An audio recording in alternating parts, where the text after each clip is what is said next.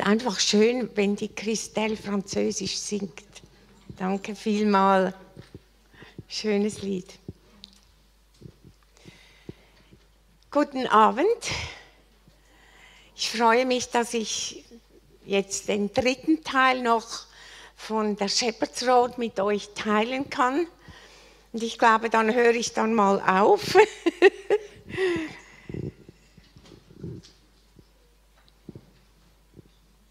ich werde versuchen, noch drei äh, Ereignisse oder Erlebnisse herauszuschälen, die ich hatte im Rahmen dieses Yom Kippur, ähm, dieser Yom Kippur-Zeit, wo es darum ging, Gott zu fragen, was, was hast du auf dem Herzen? Was ist dir wichtig? Wo möchtest du Gewichtungen äh, geben? Und natürlich ist sowas immer Stückwerk. Das ist ja nicht etwas, das man, das dann endgültig ist und alleine richtig, sondern ich glaube, von der Schrift her ist das Zeugnis immer aus vieler Munde. Und die Weisheit, die Gott gibt, ist auch bestätigt im Leib Jesu Christi. In diesem Sinne möchte ich das auch verstanden wissen, weil alles Teilen ist immer auch Stückwerk. Und was ich auch glaube, ist gar nicht so einfach, dass man manchmal Dinge, die man mit Gott erlebt oder die sehr außergewöhnlich sind, dass man diese Dinge dann in Worte fassen kann und wirklich eine Spur finden kann, wo, wo der Herr Jesus ähm, Ehre bekommt und wo, wo sein Anliegen durchkommt. Ich sage das extra, weil es sind ja viele, die äh, mit dem prophetischen Wort unterwegs sind. Und ich hoffe, dass es auch Ermutigung wird, weiterzufahren, selber zu forschen, weiter zu forschen, in die Schrift hineinzugehen und so vertraut zu werden mit dem Herzen Gottes, das ein prophetisches Herz ist. Das heißt, ein Herz, das immer unterwegs ist. Ein Herz ist, das Vergangenheit, Gegenwart und Zukunft in sich hat und nie fertig ist zu kreieren. Ist das nicht schön? Nie fertig ist. In dem Sinne betrachte ich diesen Abend als einen kreativen Abend. Einen Abend, in dem Leben entsteht. Das war meine Bitte zu Jesus.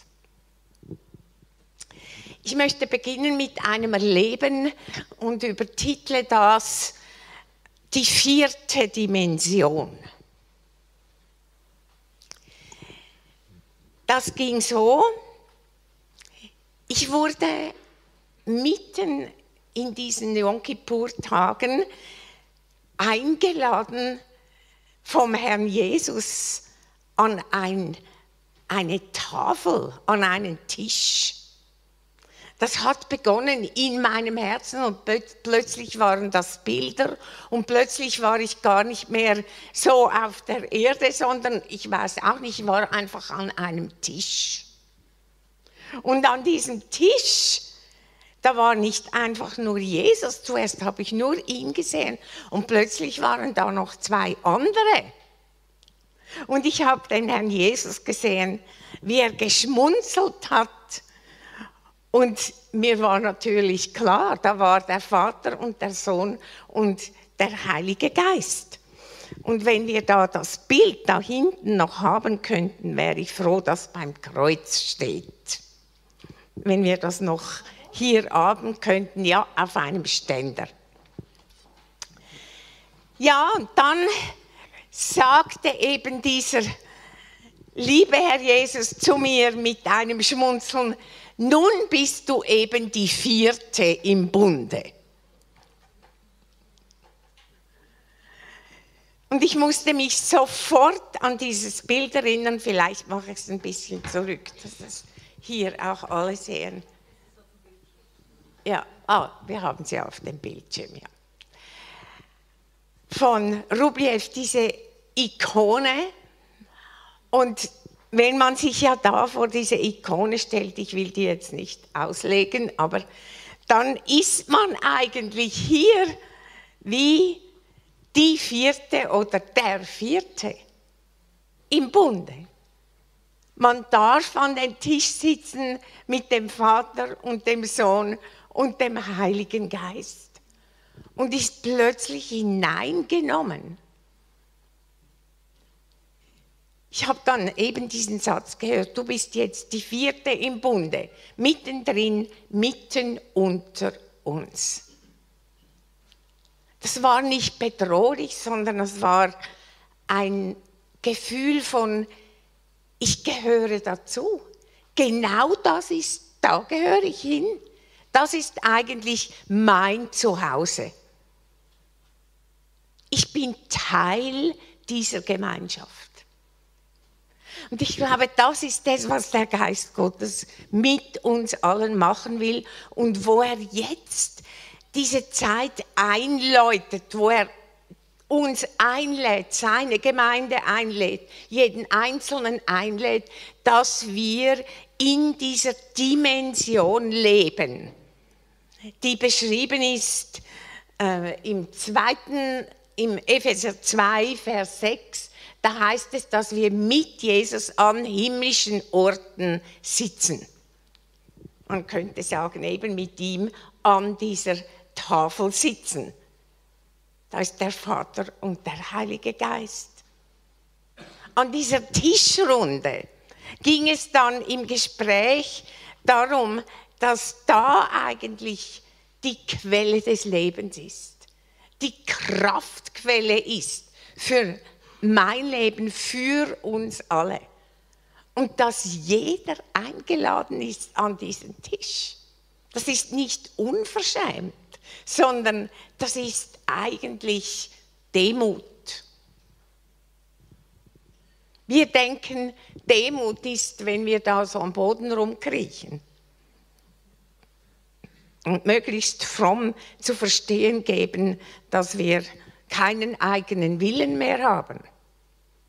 Aber Demut ist, wenn wir unser ganzes Sein brauchen und unseren ganzen Willen, unseren ganzen Verstand, alles, was wir sind, um hier mit Jesus am Tisch zu sitzen, mit ihm Gemeinschaft zu haben, uns total abhängig machen von ihm. Ich glaube, das ist die Botschaft für diese Zeit, weil wir ohne diese Gemeinschaft, diese Intimität, und dieses stetige Austauschen an diesem Tisch gar nicht wirklich in die Fülle hineinkommen, die uns jetzt versprochen ist. Es ist also ein Muss, diese Einladung anzunehmen, da zu kommen. Vielleicht hast du nicht dieses Bild genau oder vielleicht hast du gar kein Bild. Aber du kannst dem Herrn Jesus sagen, ja, ich komme und ich gebe dir mein, meinen Geist, meine Seele, meinen Leib, alles, was ich habe, damit ich, nimm mich und pflanze mich hinein in diese Gemeinschaft. Vom Wort her sind wir in dieser Gemeinschaft sind wir schon, wir wissen es. Aber sind wir es auch in unserem Bewusstsein? Das ist eben nochmal was anderes. Ob wir in einem Bewusstsein leben, das ist mein Zuhause. Dass ich das immer weiß. Ob ich gerade einkaufe, ob ich gerade Klo putze, ob ich gerade Kinder erziehe, was immer auch ich gerade künstlerisch tätig bin, das ist mein Zuhause. Das von daher komme ich, daher bin ich. Ist das nicht wunderbar? Und ich glaube, das ist ja nicht einfach, damit wir jetzt einfach etwas schön haben, auch. Aber es ist, dass an uns ein Geschmack des Himmels erkennbar wird. Dass wir plötzlich diesen Duft haben von dieser Gemeinschaft. Ich glaube, viele von uns kennen das. Man war vielleicht mal mit Freunden aus und hat schön gegessen und ausgetauscht. Und wenn man dann nach Hause fährt, allein, dann ist plötzlich noch diese Erinnerung, dann schwingt da noch was mit, dann ist dieser der Duft von den Gesprächen, vom Essen, vom Miteinander, vielleicht sogar auch vom Schweigen, vom Herzen teilen, ist doch dann noch da, ist noch an uns. Und um das geht's. Dass dieser Himmelsduft ohne Worte mit uns ist. Ihr seid ein Duft Christi, sagt einmal der Paulus. Ein Duft, ein, ein Geschmack. So werden wir eigentlich zu Trägern, die die Welt vom Himmel her beeinflussen. Zuerst mal ohne, dass wir was sagen. Einfach weil wir aus dieser Gemeinschaft kommen, weil wir von ihm kommen. Wir haben hier in der Schleife eine goldene Wand. Das ist ein Zimmer, das ist nur für Gebet reserviert und da, da wird gebetet und eine Wand ist golden. Und diese Wand, die hat alles so Abdrücke von Händen. Und zuerst habe ich gedacht, muss jetzt das sein? Dass diese schöne goldige Wand, sie wurde wirklich mit Gold bemalt, äh, so quasi, ja, Plattgold, ja. Ob das, dass das jetzt quasi wie etwas be, beschädigt wurde durch diese Fingerabdrücke. Und in diesem Zusammenhang, als ich da so mit Jesus an diesem Tisch gesessen habe, ist diese goldene Wand mir in den Sinn gekommen. Und ich habe gedacht, ja, so ist es doch. Wenn wir ins Heiligtum gehen, in diese Gemeinschaft hinein, Heiligtum ist ein anderes Wort, in die Gegenwart Gottes hineingehen, und uns da anlehnen, in Berührung kommen mit unseren Händen, mit diesem Gold, was ja für die Gegenwart Gottes steht, für die Herrlichkeit Gottes steht, dann wird die Wand, bekommt einen Abdruck von uns. Und gleichzeitig bekommen unsere Hände einen Abdruck vom Gold. Und wir gehen mit diesem Abdruck an unseren Händen, kommen wir hinein in unseren Alltag, schälen die Rüebli, machen vielleicht Zahlungen, sind beschäftigt, streicheln ein Kind, müssen vielleicht Noten machen als Lehrer wir brauchen diese Hände, die in der Berührung gewesen sind mit der Herrlichkeit und die diese Herrlichkeit bringen auf die Erde. Und dann geschieht etwas. Dann geschieht Heilung. Dann geschieht durch unsere Hände hindurch Gerechtigkeit.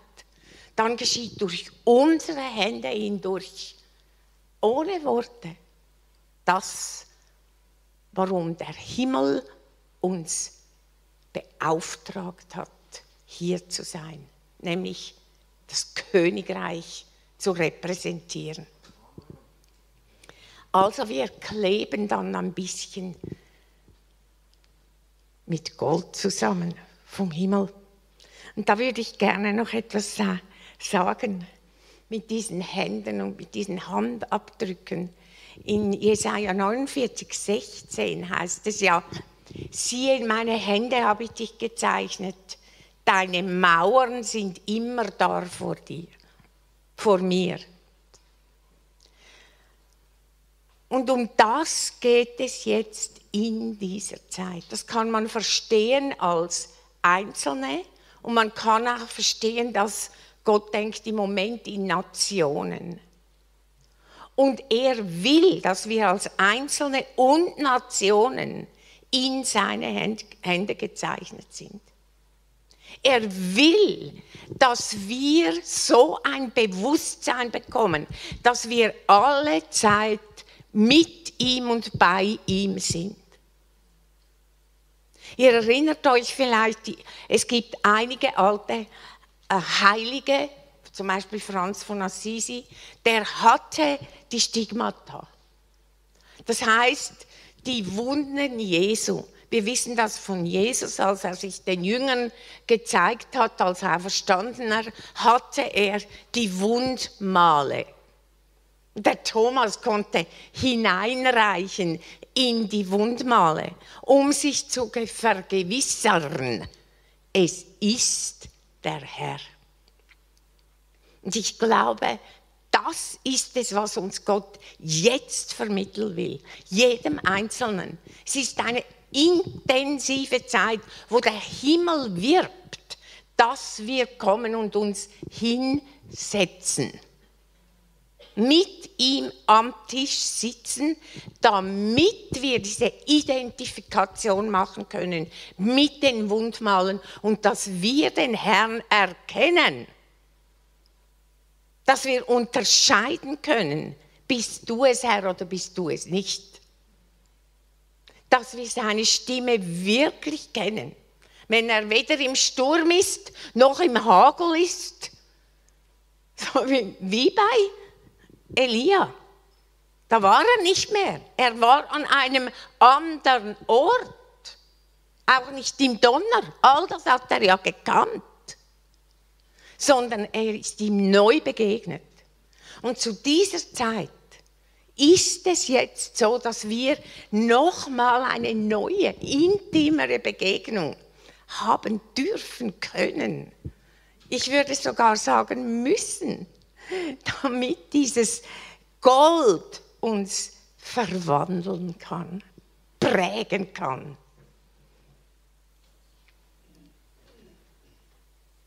Und dann sind die Mauern, unsere Mauern, auch da, wo wir noch Mauern haben, die sind aber alle vor ihm.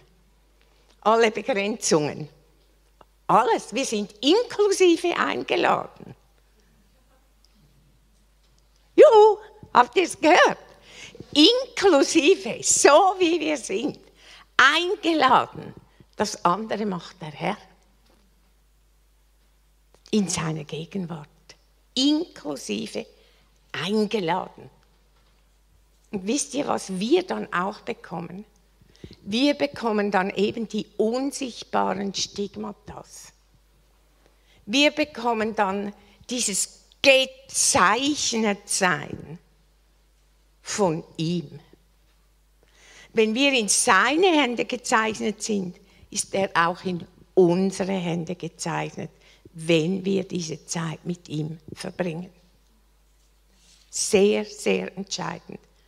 Und es gibt einen Preis. Wisst ihr, wie der, der Preis heißt? Es gibt einen Preis, es kostet was. Es kostet uns alle etwas. Und der Preis dafür heißt, es ist beschrieben in Offenbarung 3,18. Da heißt es, wir sollen Gold von ihm kaufen. Gold. Und diese, damit wir Gold kaufen können in seine Gegenwart, brauchen wir Zeit. Und Zeit ist wohl das rarste Gut, das jeder von uns hat. Und jeder hat ja eigentlich gar keine Zeit. Wir haben keine Zeit um einfach hier rumzusitzen.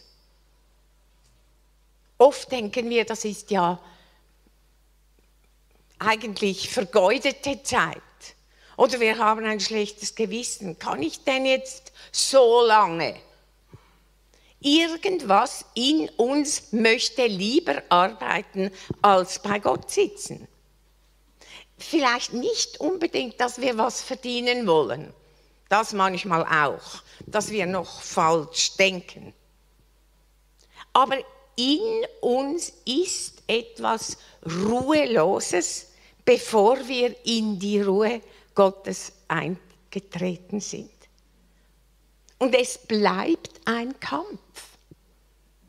Es bleibt ein Kampf bis ins hohe Alter, ich kann es euch sagen, dass wir diese Zeit, Jesus alle Zeit ihm schenken und dass er bestimmen darf. Vielleicht ist heute der Abend, wo du beginnst, oder wenn du es hörst, wo du beginnst, ihm eine kleine Zeit zu schenken, wo du sie ihm schenkst, mit ganzem Herzen, mit der ganzen Kraft, die du hast, und sagst, ich beginne, Vater, mit 15 Minuten, aber die gebe ich dir. Er wird dich dann belohnen. Und es wird weitergehen. Wunderbar. Es ist nicht eine Übung im Sinne von, dass ich was abrackern muss, sondern darf er deine und meine Zeit haben. Sie gehört ihm. Und jetzt in diesen kommenden, kommenden Monaten sind wir wie auf einer Art Prüfstand. Darf es uns was kosten? Gut, ich kann dann was anderes halt nicht machen. Stimmt. Gut, ich kann vielleicht sogar irgendeine wunderbare Einladung, dann halt, die fällt halt dann weg. Es kostet was. Aber der Lohn ist unbeschreiblich. Diese lasst es nicht vorbeigehen. Es ist eine ganz besondere Gnade und Einladung an diesen Tisch. Wir wissen, ich könnte jetzt einen Abend lang über die Tische erzählen, oder? Also, die es gibt bei Gott, im Angesicht der Feinde, das sind alles, alles der Tisch. Tisch, wo man isst und trinkt, wir kennen das Abendmahl. Aber ich meine, das Wort sagt, kommt und trinkt. Ihr bekommt alles umsonst da. Der Preis ist einfach eure Zeit. Dann habt ihr Gold. Das ist das Versprechen. Offenbarung 22, 7, 17. Ganz am Schluss des Evangeliums, der Offenbarung, kommt noch das. Kommt her. Also kommen musst du. Und das Kommen und aus dem Bett kriechen und all diese Dinge naja, kostet was. Und ich bete, dass wir bereit werden. Ich bete, dass wir wieder lernen zu essen. Dass wir lernen, das Abendmahl zu kosten, die Gemeinschaft mit ihm. Dass wir lernen vom verborgenen Manna. Darüber habe ich gesprochen in, in, beim ersten Teil dieser Shepherd's Road dass wir verborgenes Manna bekommen. Und da ist auch ein Platz, wo wir verborgenes Manna bekommen. Interessanterweise, und das gebe ich jetzt einfach mal hinein, weil ich noch etwas anderes weiter sagen möchte, aber als Auferstandener hat ja Jesus den Jüngern Fische gegeben. Er ist da am Ufer gestanden und er hat Fische gebraten, oder? hat auch wieder mit ihnen gegessen. Er hat auch die 5000, da war Brot und war Fisch. Interessant, oder? Was könnte das wohl heißen? Gut, zum nächsten gehe ich jetzt.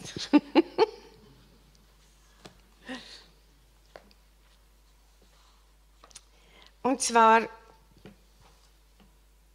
äh, würde ich gerne jetzt davon reden, dass der Herr Jesus mir, mich hineingenommen hat in eine Szene, die sehr schrecklich war. Und zwar ist das diese Szene, als der David die Bundeslade geholt hat wieder und nach Jerusalem gebracht hat. Das erste Mal ist er ja gescheitert, weil er es auf, mit eigener Kraft tun wollte. Mit diesem Wagen. Und dann gab es noch einen Todesfall. Also es war ein Drama. Und dann hat er aber gelernt, er wollte unbedingt die Bundeslade im Zentrum. Und das ist wie ein Bild für heute. Gott möchte die Bundeslade, das heißt seine Presence, sein Sein, möchte er wieder in Jerusalem, in unserer Mitte heißt das. Da, wo er der Erste ist. Da möchte er wieder sein. Auch heute. Und er hat mich da in diese Szene genommen und erst nachher habe ich gesehen, äh, dass die immer ein Stier und ein fettes Kalb alle sechs Schritte opfern mussten. Es war also ziemlich blutig. Ja? Aber mein Blick fiel auf diesen David, der da getanzt hat wie ein Wilder. Eigentlich wie von Sinnen angebetet hat. Der vom Geist Gottes ergriffen war und sich entschlossen hat, ich als König dieses Volkes, eingesetzt von meinem Gott, ich gehe mit wenn die Herrlichkeit Gottes nach Jerusalem kommt. Ich mache das mit, ich warte, bis dieses Schlachtopfer gemacht wird und dann gehe ich weiter die sechs Schritte und dann kommt das wieder. Ich bete meinen Gott an. Ich bin entschlossen, dass die Herrlichkeit nach Jerusalem kommt ins Zentrum rückt.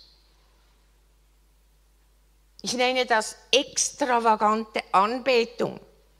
Und ich glaube, dass extravagante Anbetung zusammengehört mit der Gegenwart Gottes.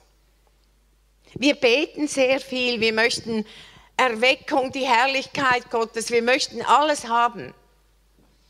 Aber die extravagante Anbetung, da bin ich mir nicht so ganz sicher, ob wir das wirklich wollen. Ob wir wirklich uns hingeben wollen. Und zwar nicht nur unseren Geist, sondern auch unsere Leiber und unsere Seele. Auch wenn es vielleicht mal laut wird. Wollen wir das?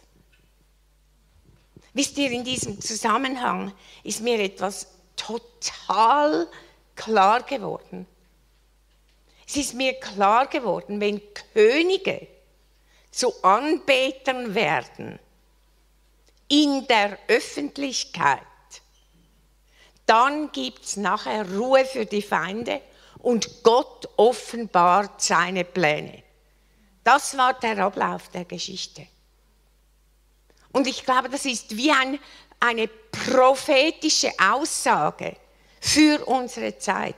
Wenn Könige, die jetzt stehen für die Leiterschaft, für, für ähm, die zusammen mit der Priesterschaft ist selbstverständlich, aber ich nehme jetzt die, zuerst diesen, diese Könige, also das sind die Wirtschaftsleute, das sind die Leute, die was zu sagen haben. Wenn diese Leute bereit werden, öffentliche Anbeter zu werden, die Geschäftsleute, sich öffentlich zu Jesus stellen, die Berufsleute, öffentlich sagen, das ist mein Herr und ihn öffentlich anbeten und keinen Hehl daraus machen, dann wird diese Bundeslade, die Herrlichkeit ins Zentrum kommen. Und dann heißt es da nachher, dann wird es so sein, im Kapitel 7, Vers 3 steht das, dass sie dann in die Ruhe kommen. Und wisst ihr, was da geschieht? Also 2. Samuel 7. 2. Samuel 7, Vers 3. Und dann sehen wir hier, dann kommt das prophetische Wort von Nathan.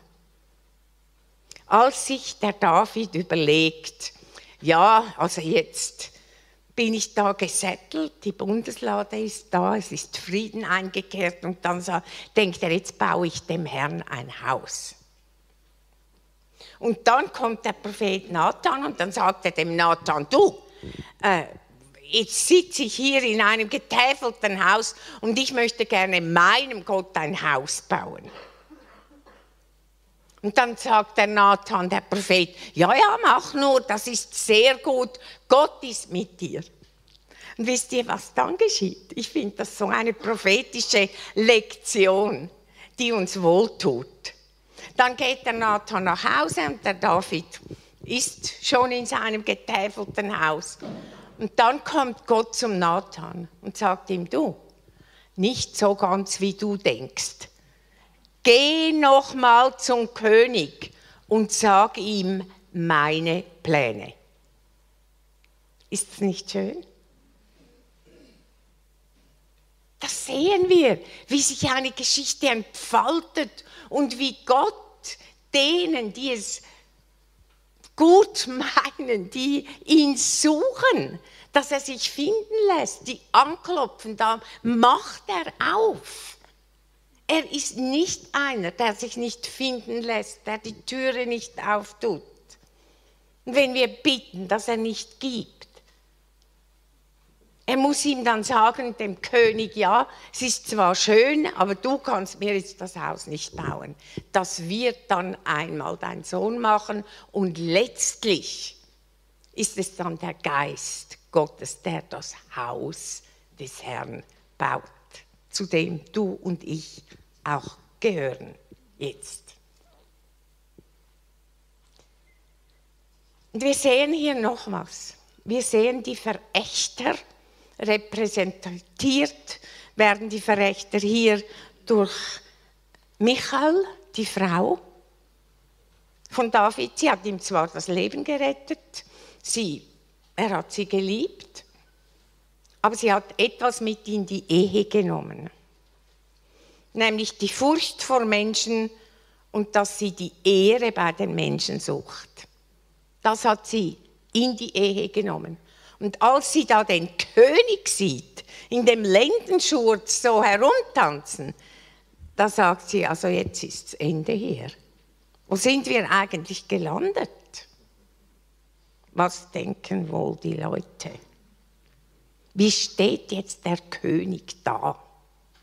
Das kann man sich doch nicht leisten. Und, und, und. Und dann ist das Tragische, dass sie nie ein Kindlein bekommt. Sie wird unfruchtbar. Und ich glaube, diese Scheidung, das müssen wir uns klar sein, die macht Gott auch heute noch. Wenn wir Verächter werden der Anbetung, Verächter werden von Menschen, die wirklich von ganzem Herzen anbeten. Verächter werden von Menschen, die es halt auf eine andere Weise machen als wir. Verächter werden von Menschen, die ihren Gott auf eine andere Art lieben als wir. Dann wird das das Resultat haben, dass wir selber unfruchtbar werden. Und ich glaube, das ist ein Wort auch, das zusammenhängt mit dem Wort, das ich für die Schweiz hatte. Ich glaube, dass wir in der Schweiz tief verankert, nebst unserer wunderbaren Berufung, etwas haben, das zu tun hat mit Ehre suchen bei den Menschen und Furcht vor Menschen. Wir haben am liebsten, wenn alle gleich sind. Wir haben am liebsten, wenn nicht jemand den Kopf ein bisschen mehr oben hat. Wir haben am liebsten, wenn es uns gut geht und es kümmert uns nicht so sehr. Die Ehre der anderen. Ich glaube, ich spreche im Allgemeinen. Da bin ich auch dabei. Ich bin Schweizerin. Dieses Ehre suchen, das ist tief, tief im Menschen drin. Für sich selber.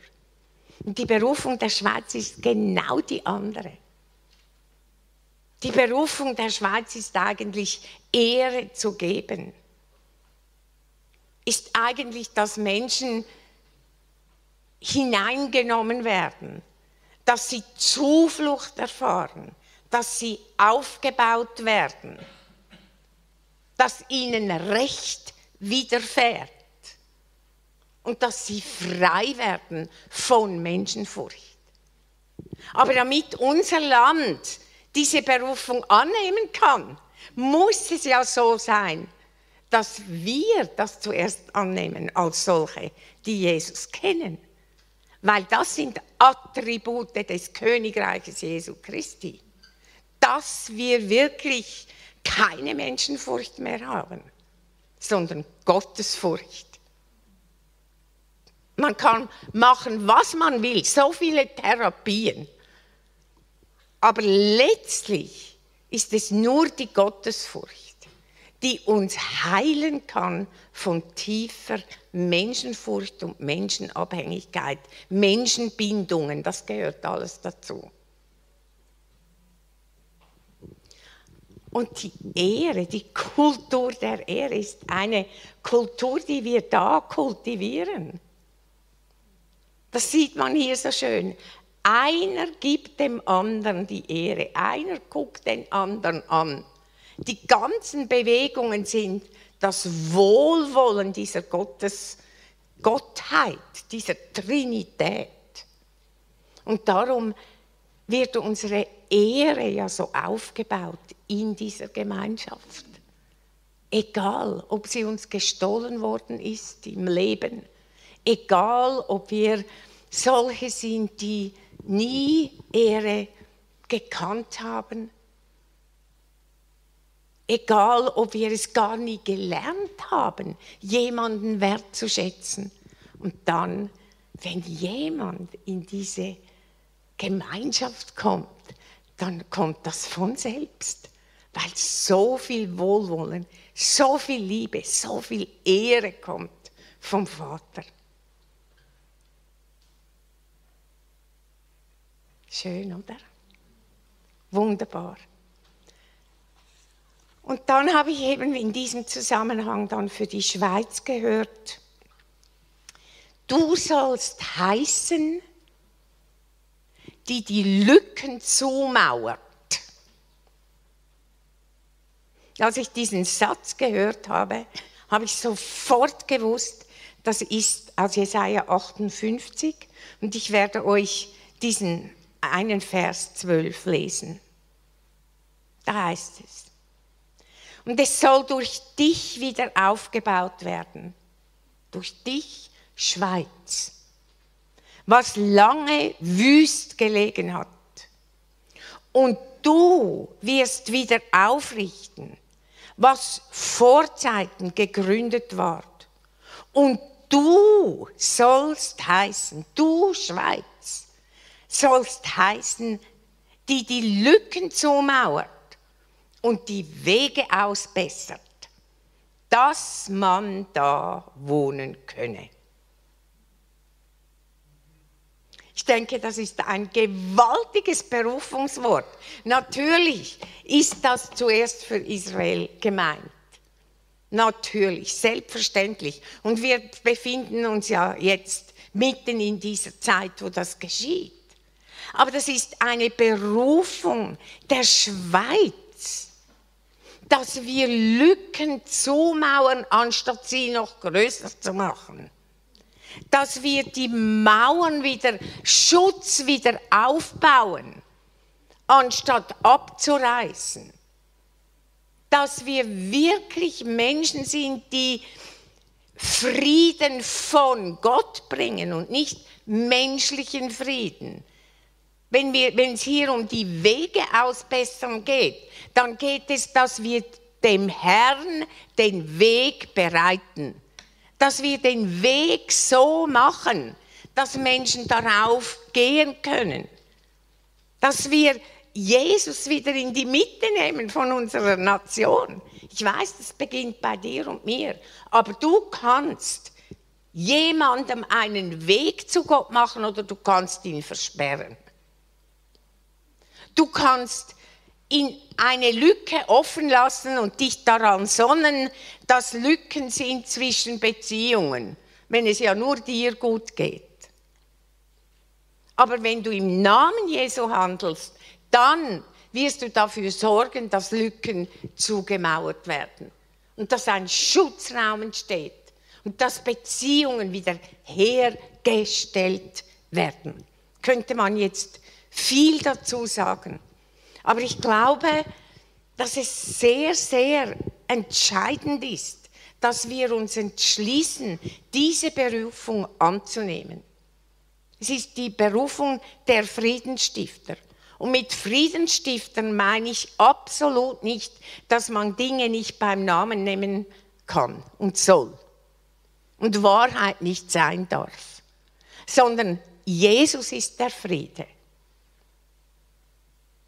Also geht es darum, dass wir das tun, was der Friedefürst umsetzen will. Und dann geschieht auch Friede manchmal hindurch durch Konflikte.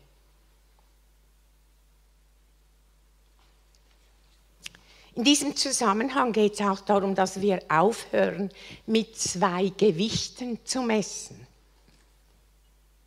Wir können nicht verschiedene Gewichte haben, eine Sache zu beurteilen, sondern wir müssen das Gewicht nehmen, das Jesus heißt und aus ihm heraus Dinge beurteilen.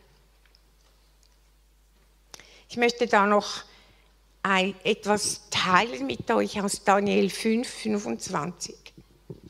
Da geht es eigentlich darum, dass dieser König total sich ver, vergreift an den Geräten Gottes und an Gott selber. Und dann wissen wir, dann kommt diese Schrift an die Wand, wo es heißt, Mene, Mene, Tekel, Uparsin. Also eigentlich, du bist zu leicht befunden. Und ich hatte dieses Wort schon einmal vor im Jahre 2011 für die Schweiz ich habe es auch veröffentlicht, da im Stecken und Stab 2. Und ich möchte uns nochmal daran erinnern. Da ging es um das Swiss Air Grounding, weil der Herr mir gezeigt hat, dass im 2001 ist das passiert. Da war das zehnjährige Jubiläum in 2011. Und der hat mir gezeigt, warum es passiert ist, weil da ein Bulle auf der Fahrbahn war und die Swissair konnte nicht mehr starten. Das war, ist der große Zusammenhang, man kann das nachlesen. Und da hat Jesus nochmal sehr klar äh, zu mir gesprochen und ich werde euch das einen kleinen Abschnitt lesen. Wie wir alle wissen, war die Swissair ein Statussymbol für die Schweiz. Nach den gescheiterten Rettungsversuchen wurde sie nun von der deutschen Lufthansa aufgekauft, mit einem neuen Namen versehen und heute schreibt die Swiss wieder schwarze Zahlen. In meinem Traum wurde das Durchstatten der Maschine durch das Tier, welches den Weg kreuzte, verhindert. Das Tier brachte also letztlich den Stolz der Schweizer zu Fall. Ich glaube, dass dieses Tier für das Denken in weltlichen Systemen, in Macht- und Kontrollstrukturen, in wirtschaftlichen, politischen und religiösen Interessengruppen steht, die nicht Recht und Gerechtigkeit für alle Menschen suchen, sondern eigene, globale Interessen zur Weltherrschaft verfolgen. Damit erinnert dieser Bulle an das Tier in Offenbarung 13. Die Mächte der Welt stehen den von Gott gegebenen Berufungen der Völker, sprich auch Schweiz, und Nationen entgegen. Sie wollen verhindern, dass sich Erfolg, Qualität, Treue, Integrität und Dienerschaft auf der Basis von Wahrheit, Recht und Gerechtigkeit, welche Prinzipien des Königreiches Gottes sind, entfalten können. Und dasselbe muss ich sagen, muss ich euch nochmal verkünden. Mene, mene, tekel, Uparsin, zu leicht befunden. In Gottes Augen. Das geht einher mit dieser Menschenfurcht und Gottesfurcht, mit diesem Ehre suchen und nicht ihn suchen, mit dem, dass wir unsere eigenen Interessen voranstellen. Und ich glaube, der Herr Jesus hat, hat Erbarmen mit uns. Und es gilt dieses Wort, ähm, das, das auch in diesem selben Büchlein steht. Ich muss es einfach sagen, weil jetzt erfüllt sich eine Prophetie von da. Das Kapitel heißt auf wackeligem Boden und ich habe da Europa gesehen. Und da sagt der Herr, was aus Menschenhand gemacht ist, hat keinen Bestand. Hat keinen Bestand. Und ich glaube, jetzt ist die Zeit, wo wir das wahrnehmen müssen. Und der Ausweg ist, aus 2. Chronik 7, 14 und 15, das möchte ich noch lesen. Wenn mein Volk, über das mein Name genannt ist, sich demütigt, dass sie beten und mein Angesicht suchen und sich von ihren bösen Wegen bekehren, so will ich vom Himmel her hören und ihre Sünde vergeben und ihr Land heilen. So sollen nun meine Augen offen sein und meine Ohren aufmerken auf das Gebet an dieser Stätte.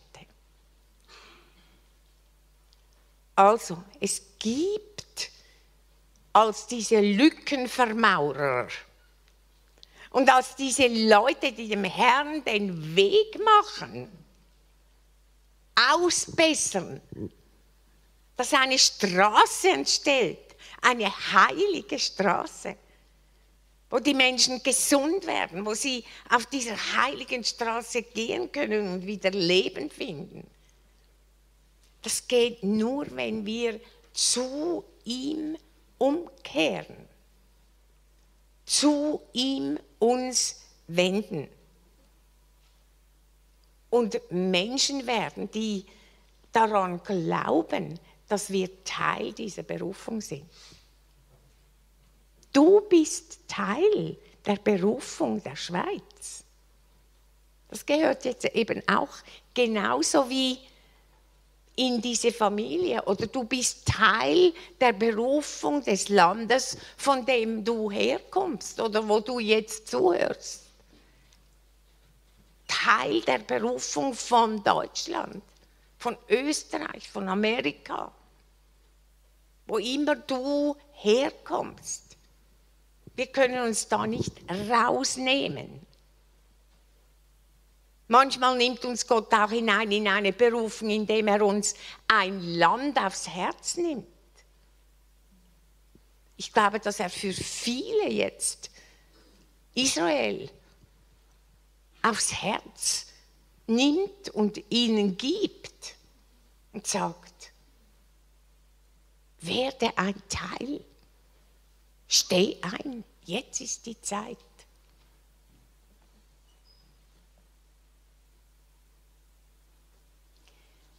Uns ist eine wunderbare Zukunft verheißen, weil Gott will, dass man da wohnen kann, heißt es in diesem Vers 12. Seine Absicht ist, dass er wirklich Leben schenkt. Damit er Leben schenken kann, dürfen wir zuerst Leben verschenken und Teil werden von dem. Und damit würde ich gerne jetzt schließen und noch beten.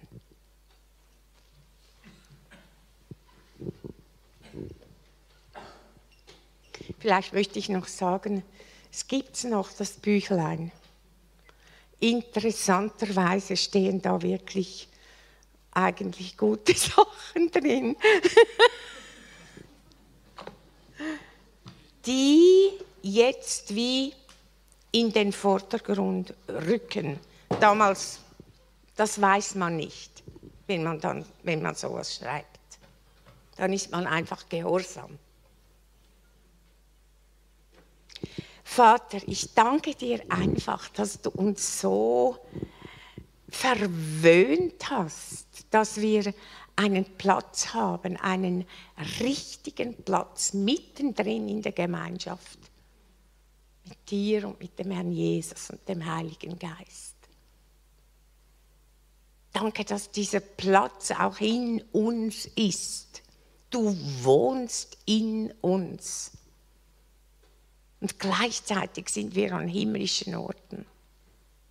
Danke für dieses Vorrecht. Und danke, dass du uns mit deiner ganzen Liebe ziehst. Herr Jesus, ich bitte um Hilfe für uns alle. Heiliger Geist, ermahne uns, hilf uns, zieh uns. können nur sagen, zieh uns wie die Braut im Hohelied. Zieh uns dir nach, wir wollen. Vater, ich bitte, dass du gerade jetzt sprichst, dass, du, dass wir merken, was für eine Zeit wir dir schenken können und wann. Vater, ich bitte, dass wir fähig werden, dir die ganze, unsere ganze Zeit, unsere ganze Lebensspanne zu übergeben, zu sagen, da bin ich.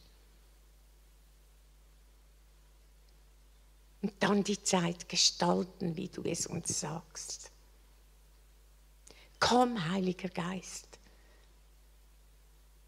und rede zu uns, zu jedem Einzelnen.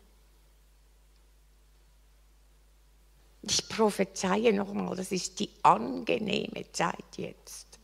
Es ist wie wenn der Himmel die Erde küsst und sagt, jetzt ist die Zeit, jetzt ist es leicht, ich bin unterwegs, ich bin am Werben, mitten in allen Drangsalen werbe ich um diese Gemeinschaft, damit ich dich beschenken kann, damit ich mit dir reden kann, dass ich mein Herz teilen kann dass mein Blick dich sieht, dass du mich berühren kannst mit deinem Blick und ich gefangen bin in deinen Locken, sagt der Herr. Jesus, ich preise dich, dass du das tust. Dass das bedeutet, dass wir von diesem Gold geprägt werden und hineingehen in die Welt als solche, deren Hände dich berührt haben, deine Wundmale, dein Leben, dein Herz.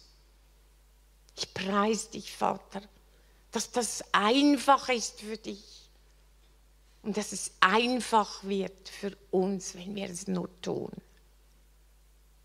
Ich segne euren Geist, eure Leiber, euren, euren, eure Seelen, dass alles will und dass dieser Wille freigesetzt wird in Jesu Namen. Dass alles Fromme, alle frommen Geister, die nach Leistung schreien, weg müssen. Namen Jesu. Und dass dieser Geist der Liebhaber aufsteht, die zur Liebe freigesetzt sind und zur Gemeinschaft, zur Freundschaft. Ich preise dich, Vater, dass du uns auch zu Liebhabern machst von unserem Land. mit allem, was noch nicht stimmt, was verworren ist, und dass du uns befähigst, Vater, in deinem Thronraum deine Gebete zu beten, deine Gedanken zu prophezeien, deine Liebe auszusprechen und deine Wege freizusetzen. Ich segne euch dazu. Und ich segne euch zu diesem extravaganten Worship, dieser Anbetung, die nicht rechts noch links schaut. Diese Anbetung, die auch mal ein Nachbar hören darf, ist doch egal. Diese Anbetung, die gesehen wird, wie bei Daniel und wie bei David.